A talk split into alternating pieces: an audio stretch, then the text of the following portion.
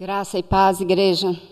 Vamos abrir a nossa Bíblia em Mateus 26 e nós vamos ler do versículo 36 ao 46. Diz assim, Mateus 26, começando no 36. Em seguida, foi Jesus com eles a um lugar chamado Getsemane e disse a seus discípulos: Assentai-vos aqui enquanto eu vou ali orar. E levando consigo a Pedro e aos dois filhos de Zebedeu, começou a entristecer-se e a angustiar-se. Então lhes disse: A minha alma está profundamente triste até a morte. Ficai aqui e vigiai comigo. Adiantando-se um pouco, prostrou-se sobre o seu rosto, orando e dizendo: Meu pai, se possível, passe de mim este cálice. Todavia, não seja como eu quero, e sim como tu queres. E voltando para os discípulos, achou-os dormindo e disse a Pedro: Então, nem uma hora pudeste vós vigiar comigo? Vigiai e orai para que não entreis em tentação. O espírito, na verdade, está pronto, mas a carne é fraca. Tornando a retirar-se, orou de novo, dizendo: Meu pai, se não é possível passar de mim este cálice sem que eu beba, faça-se a tua vontade. E voltando, achou-os outra vez dormindo, porque os seus olhos estavam pesados. Deixando-os novamente, foi orar pela terceira vez, repetindo as mesmas palavras. Então voltou para os discípulos e lhes disse: Ainda dormis e repousais. Eis que é chegada a hora e o filho do homem está sendo entregue nas mãos de pecadores. Levantai-vos, vamos. Eis que o traidor se aproxima.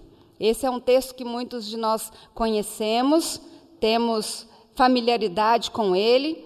É um texto que retrata, é, provavelmente na terça-feira da chamada Semana da Paixão, onde os principais sacerdotes e escribas tramavam a prisão de Jesus com o propósito de matá-lo depois da festa da Páscoa.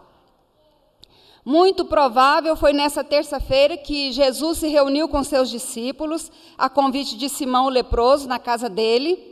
É, e provavelmente foi neste banquete, neste momento, onde Maria, irmã de Marta e Lázaro, unge a cabeça de Jesus, já preparando ele para a sepultura. É provável que seja nessa terça-feira que Judas, frustrado com o fato de Maria ter derramado aquele perfume caro sobre a cabeça de Jesus, avaliado em mais de 300 denários, porque ele era ladrão e queria embolsar esse dinheiro, é que ele sai dali de Betânia para Jerusalém e vai vender para o sinédrio, para os membros dos principais sinédrios, do, dos principais membros do sinédrio a Jesus. Provavelmente aqui, neste momento. E então, na quinta-feira, Jesus, no cenáculo, se reúne com seus discípulos para celebrar a última Páscoa. E ali Jesus Cristo ensinou lições muito preciosas para os seus discípulos. Falou para eles do céu, falou para eles da sua segunda vinda, falou para eles do derramamento do Espírito Santo, prometeu para eles a sua paz, Ali o Senhor Jesus Cristo lavou aos pés dos seus discípulos, e ali no cenáculo, Satanás entrou em Judas, o traidor.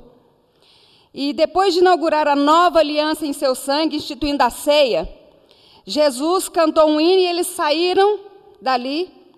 E quando ele saiu, Jesus alerta Pedro que naquela noite também ele o negaria. Ele sai do cenáculo, descem e entram no jardim do Getsemane.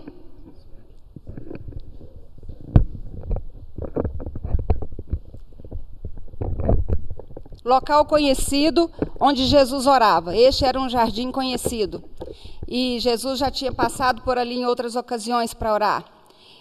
E diz as Escrituras que quando. Obrigada, querido. E diz as Escrituras que quando Jesus entra nesse jardim para oração, ele deixa oito dos seus discípulos para trás e chama aqueles mais íntimos, Pedro, Tiago e João, e diz: Vem comigo. E aí ele abre o coração para eles e ele admite para eles a sua angústia, a sua dor, a sua tristeza. E ali Jesus passa pelo que chamamos de vale da dor e do sofrimento, o seu Getsemane. E embora hoje a gente possa usar esse texto é, para retratar o vale da nossa dor, Nenhum ser humano jamais terá condições sequer de entender plenamente o que foi que Jesus passou ali, o que foi que, que Jesus enfrentou.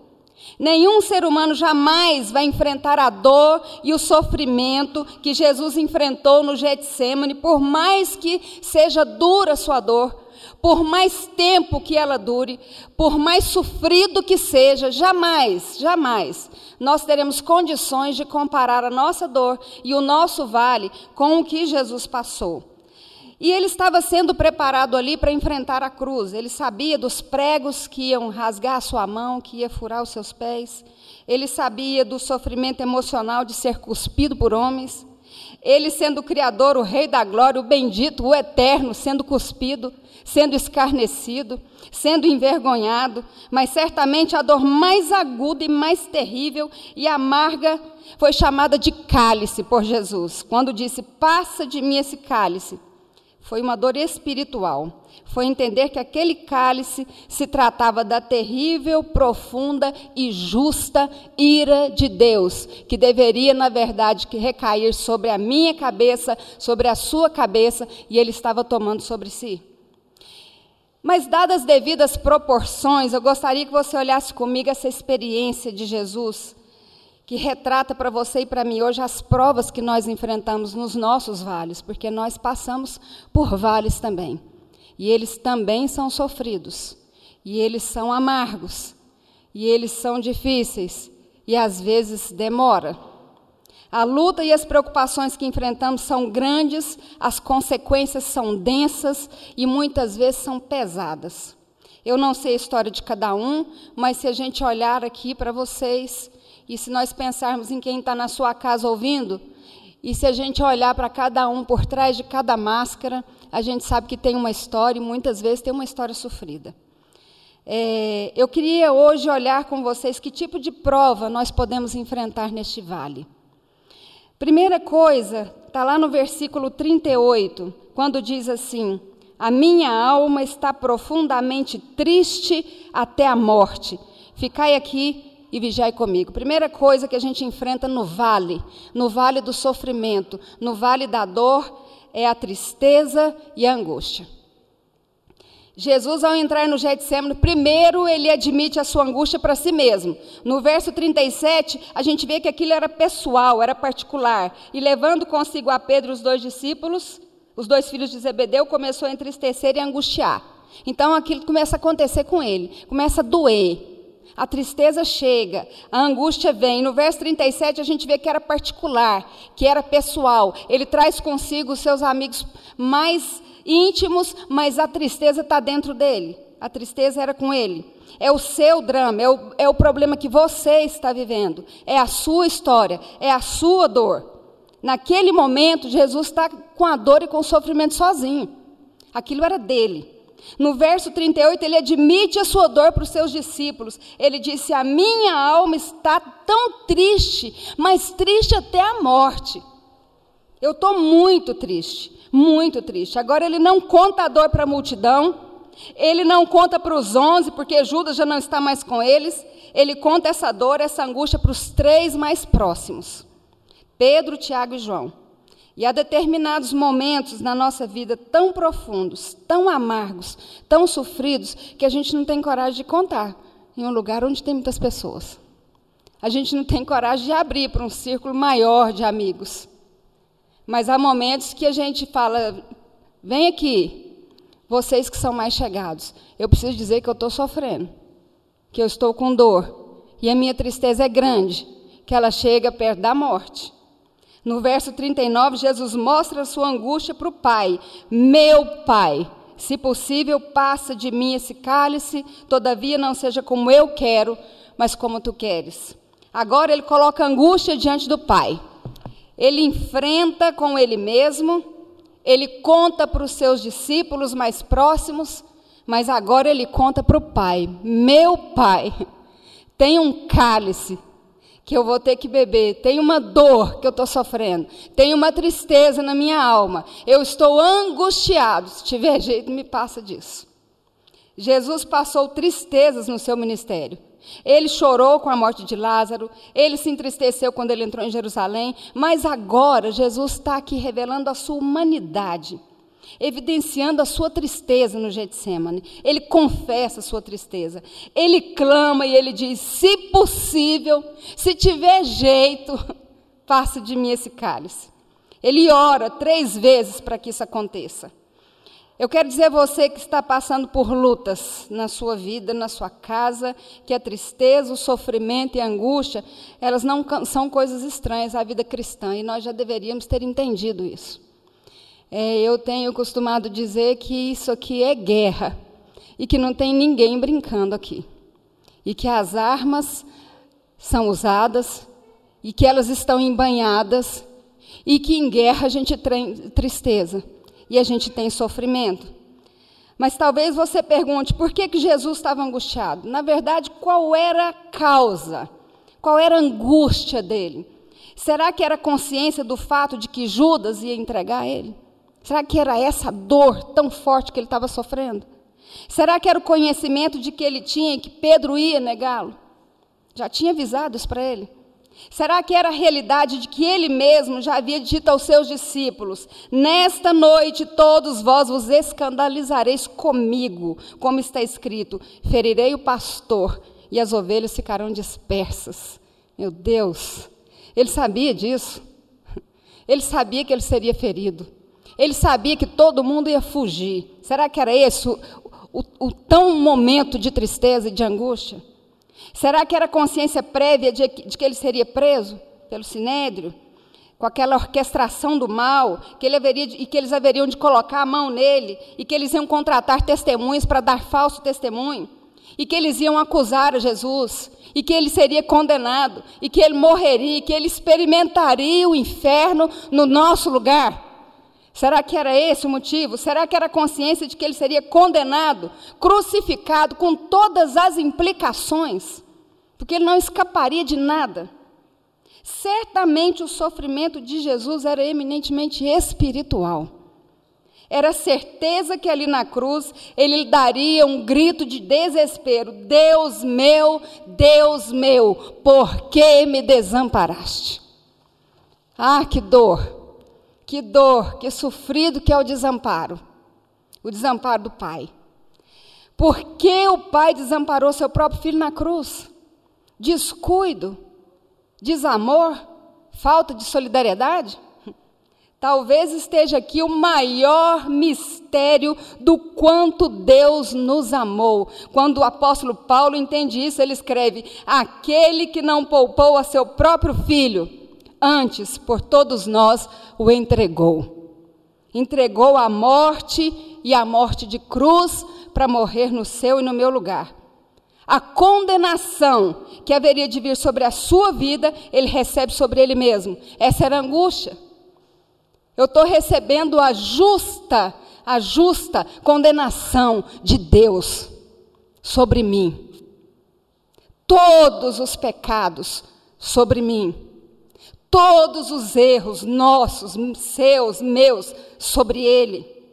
Ele foi feito maldição em nosso lugar. É como se olhasse para ele e dissesse: Maldito, você vai morrer. Você vai morrer. O sol escondeu o rosto dele, o pai escondeu o rosto dele, e ele tem completo entendimento do que isso significa. Ser apartado do pai. Isso é dor a dor de ser apartado do Pai. E então o seu Pai pune nele o pecado que deveria ser punido em mim. E ele sofre a nossa dor. E ele bebe esse cálice amargo do justo juízo de Deus que deveria cair sobre nós. É por isso que ele está angustiado. É por isso que ele está triste. É por isso que ele está sofrendo. Às vezes nós temos que passar pelo Getsemane da dor e da angústia. E é um momento em que a gente compartilha com muitos. Há momento que a gente traz os íntimos. Mas tem momento que não, não adianta falar com ninguém. Parece que não resolve. Aí é você, no seu quarto, no seu lugar, e Deus. Aí é você e Deus.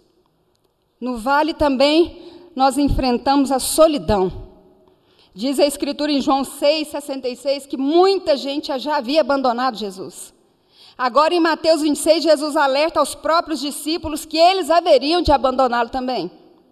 Mas pior que tudo isso foi Jesus suportar o abandono do próprio Pai. Deus meu, Deus meu, por que me abandonaste? Muitas coisas Jesus disse para muitos. Outras coisas Jesus disse para os setenta. Outras coisas para os doze. Mas só para os três mais chegados ele compartilhou a sua dor. Mas na hora da luta mais profunda, quando ele suava sangue, ele estava literalmente sozinho. Já sentiu isso? Na hora do maior aperto, na hora da dificuldade, a impressão que a gente tem é que todo mundo sumiu. E você está sozinho. E por mais que você explique e diga ao outro, e ao seu íntimo, e ao seu amigo que você está passando, parece que ele não entende. As dores mais fortes que saltam da nossa alma são aquelas que nós enfrentamos nas noites escuras, sem falar para ninguém. Quando você chora sozinho e o seu coração fica doído, e você fala para Deus: Eu não tenho mais nada, eu não tenho mais ninguém, eu não tenho saída. É o que Paulo, Paulo sentiu na masmorra, na antessala do martírio, quando ele diz: Todos me abandonaram na minha defesa, ninguém foi a meu favor. Paulo sentiu isso. É a solidão no vale do sofrimento. É o momento de solidão que Jesus passou, e eu vou dizer para vocês: muitos de nós, se já não passamos, um dia passaremos. Sozinho. Eu estou me sentindo só. No vale também enfrentamos a ingratidão. Jesus chamou Judas Iscariotes capacitou aquele homem, treinou aquele homem para pregar. Dentre os doze, ele foi o único que recebeu uma grande responsabilidade, um cargo de confiança. E até mesmo sabendo que Judas era ladrão, que ele era do diabo, que ele iria trair, Jesus lava os seus pés. Judas organiza os homens armados para prender Jesus e ele dá a senha, um beijo traidor. E Jesus chama ele de amigo, logo depois do beijo. Pedro garantiu a Jesus que, mesmo que todos abandonassem, ele jamais o abandonaria. E ele o abandona. Jesus está vivendo o drama da ingratidão. Talvez das dores da alma, este seja o pior. Uma das mais profundas dores é quando pessoas em que você investiu viram as costas para você ou te apunhalam pelas costas. Isso é muito sofrido. Talvez um dia a gente possa enfrentar isso. Como vencer essas provas? Como é que Jesus venceu a tristeza, a angústia, a solidão, a ingratidão, o apartar, o estar sozinho, o se sentir mal, o achar que está só? Como será que ele enfrentou isso? Primeiro, através da oração. Jesus nos alertou: vigiai e orai para que não entreis em tentação. Jesus diz nas Escrituras que ele veio orar. E quando ele veio orar, ele tem cinco aspectos muito claros na sua oração. Vamos ver como é que é que, é ele orou. Primeira coisa, Jesus ora com humilhação. Jesus é o Rei da glória é o Criador do universo. E diz a Bíblia que ele se prostrou com o rosto no chão. E Hebreus 5,7 nos faz entender melhor, dizendo: O qual, nos dias da sua carne, tendo oferecido com grande clamor e lágrimas, orações e súplicas ao que podia livrar da morte. Ele orou com humilhação. Como é que é a nossa oração? Como é que é o nosso clamor? Nós estamos clamando a quem e como quem?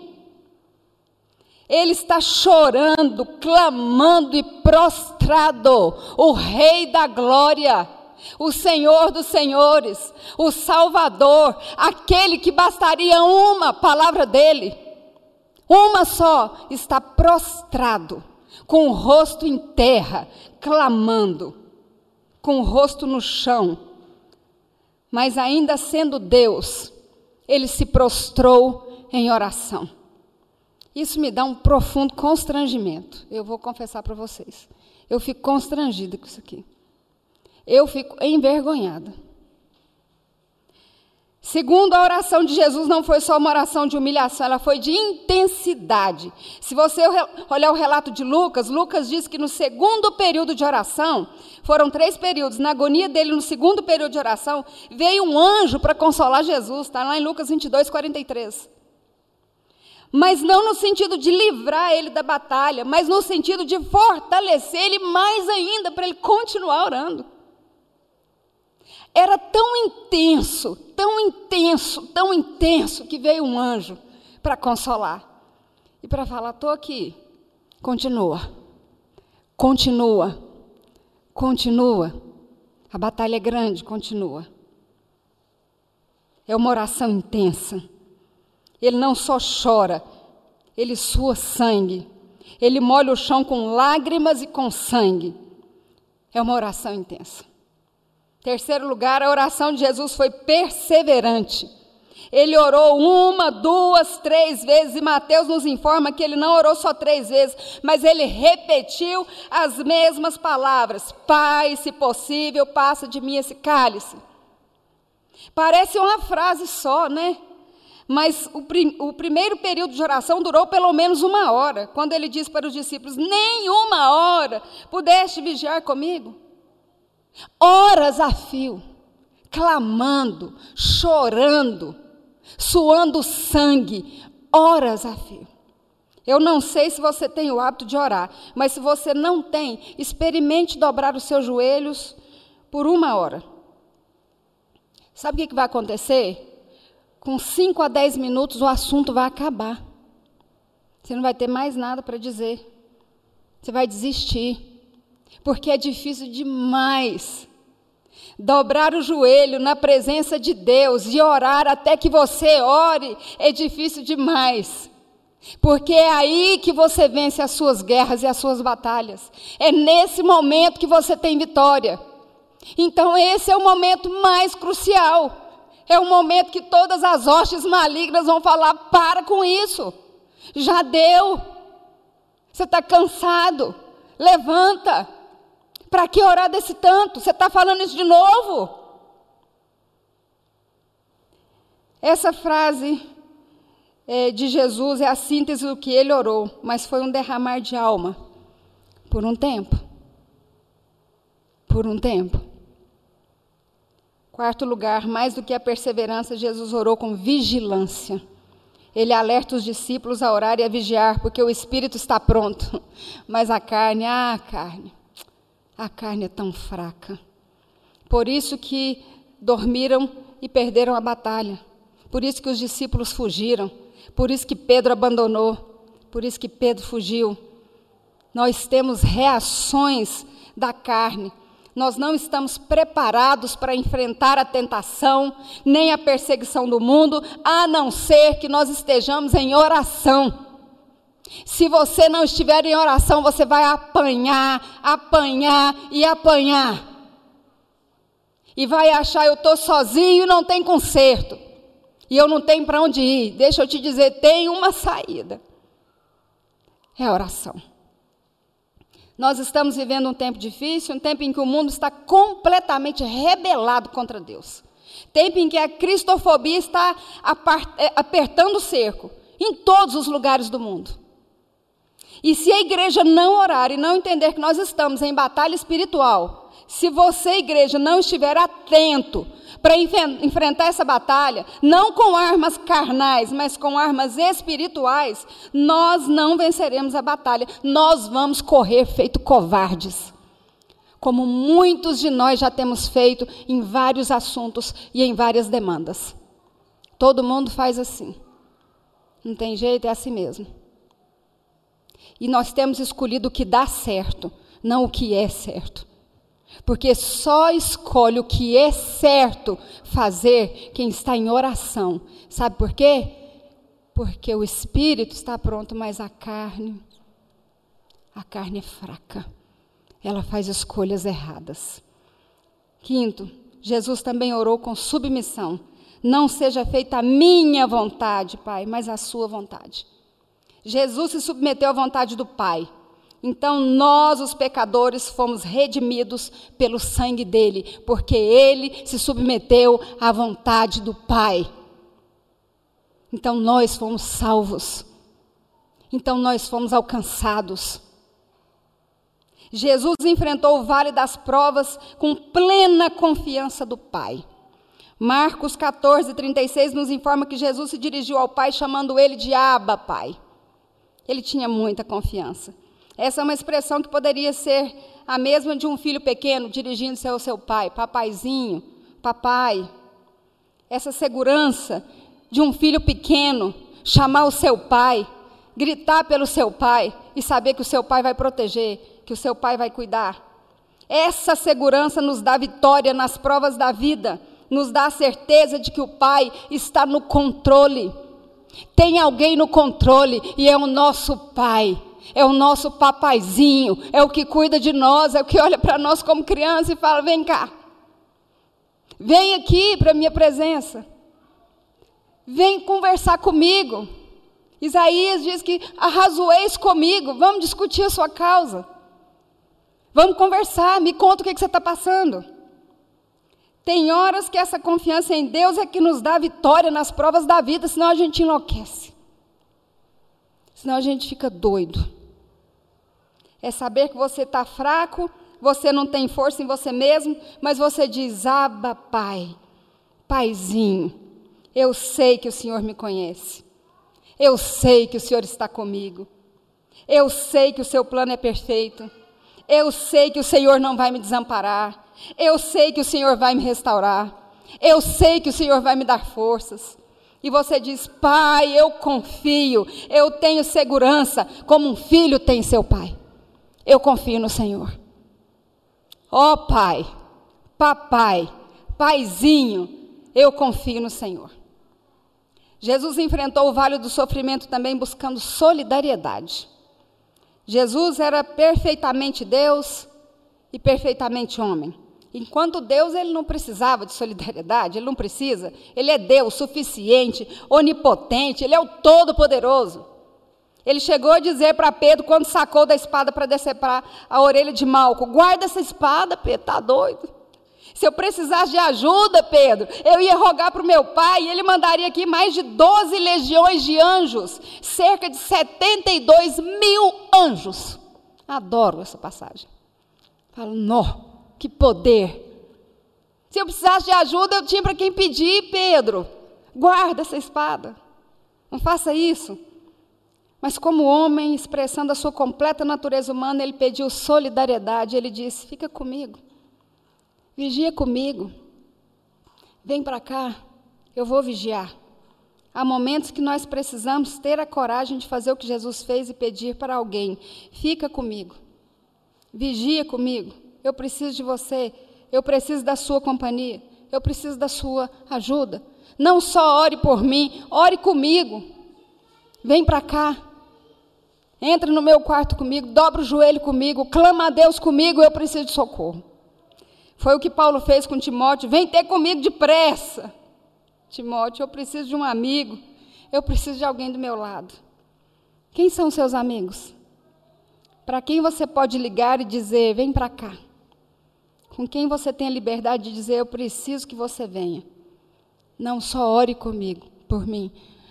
Ore comigo. Me ajuda. Nós precisamos ter alguém. Nós precisamos ter amigos. Jesus enfrenta o vale da prova da dor através da sua coragem. No versículo 46, Jesus disse para os seus discípulos: Levanta e vamos. Eis que o traidor se aproxima. Eles não foram lá procurar, ver se acha Jesus. Estão indo no caminho. Jesus fala: Vamos nós ao encontro deles. Vamos nós. Ele não ora para fugir, ele ora para enfrentar. E aqui tem uma coisa muito importante que eu gostaria que você guardasse. Oração não é método de fuga. Oração é capacitação de enfrentamento. Queridos, não ore pensando que vai desaparecer. As pedras não viram bolinhas de sabão.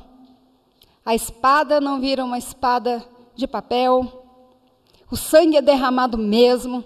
a luta vem mesmo, ela é ferrenha mesmo, ela é desleal mesmo. Mas ele ora para enfrentamento, para ter capacidade de enfrentar a luta.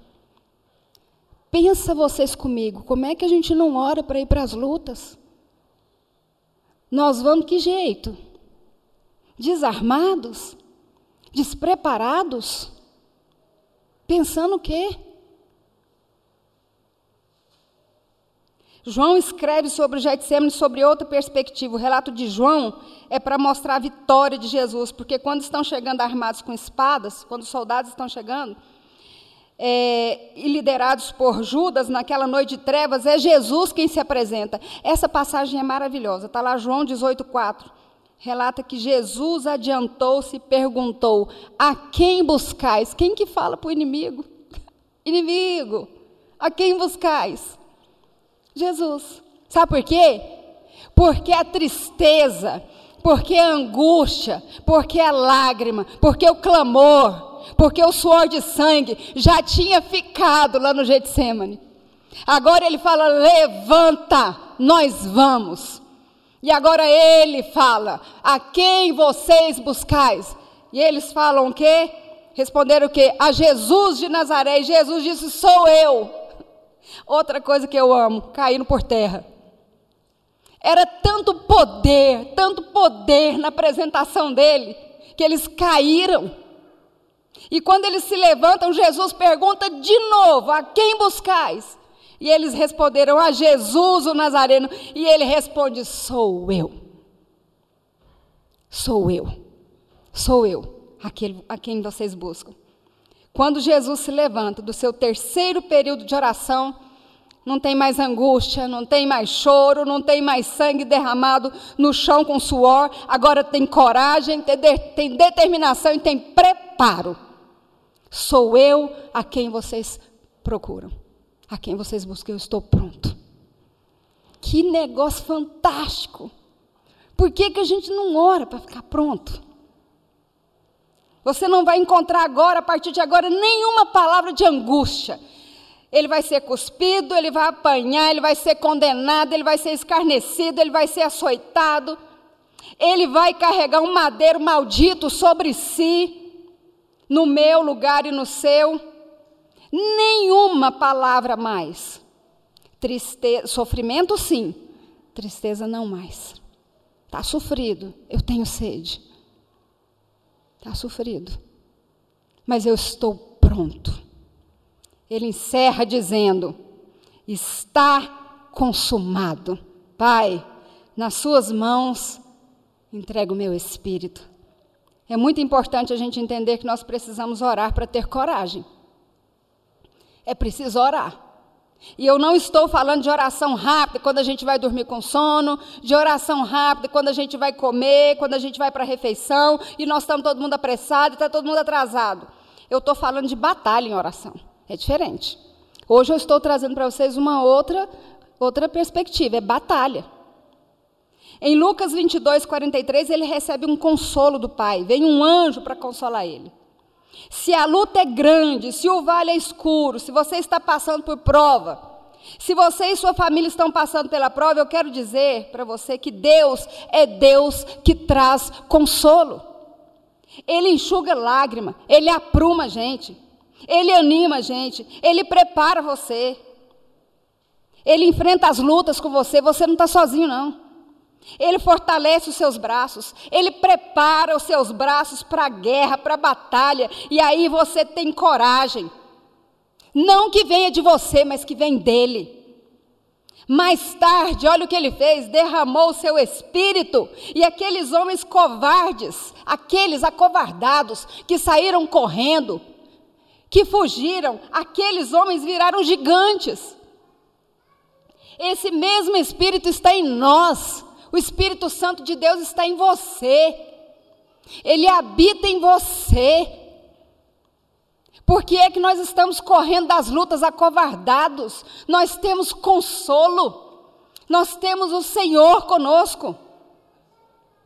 Seja a guerra física, seja financeira, seja moral, seja espiritual, seja familiar, Deus vai nos fortalecer, nos consolar, porque o nosso Deus já nos fez mais que vencedores por meio daquele que nos amou, a saber, Jesus.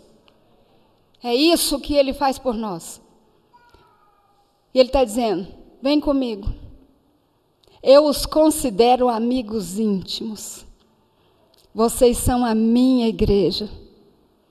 Amada, eu morri por vocês. Vem comigo. Você pode vigiar comigo? Você pode estar comigo? Você pode derramar o seu coração? Vem comigo. Essa é a palavra de Deus para nós hoje. E se eu passar pelo vale? Essa é a pergunta. E se eu passar pelo vale? Jesus vai te responder: vem comigo. Vem comigo, eu te fortaleço. Eu te fortaleço, eu te dou coragem, eu renovo as suas forças, que eu te amo. Eu morri na cruz por você. Vem comigo. Amém? Ó oh Deus, aplique essa palavra ao nosso coração, Senhor que nós possamos nos lembrar dessas coisas em dias maus, em dias de batalha, em dias de luta. Sabendo, Deus, que o Senhor nos ama, que o Senhor é nosso Pai, que o Senhor nos chama e nos convida para andarmos contigo. E que o Senhor nos dá força, Deus querido, para enfrentar o que tivermos que enfrentar. Obrigado, Deus, por essa mensagem tão apropriada nesses dias e que nós sejamos, ó oh Deus, fortalecidos com as verdades do Evangelho, em nome de Jesus.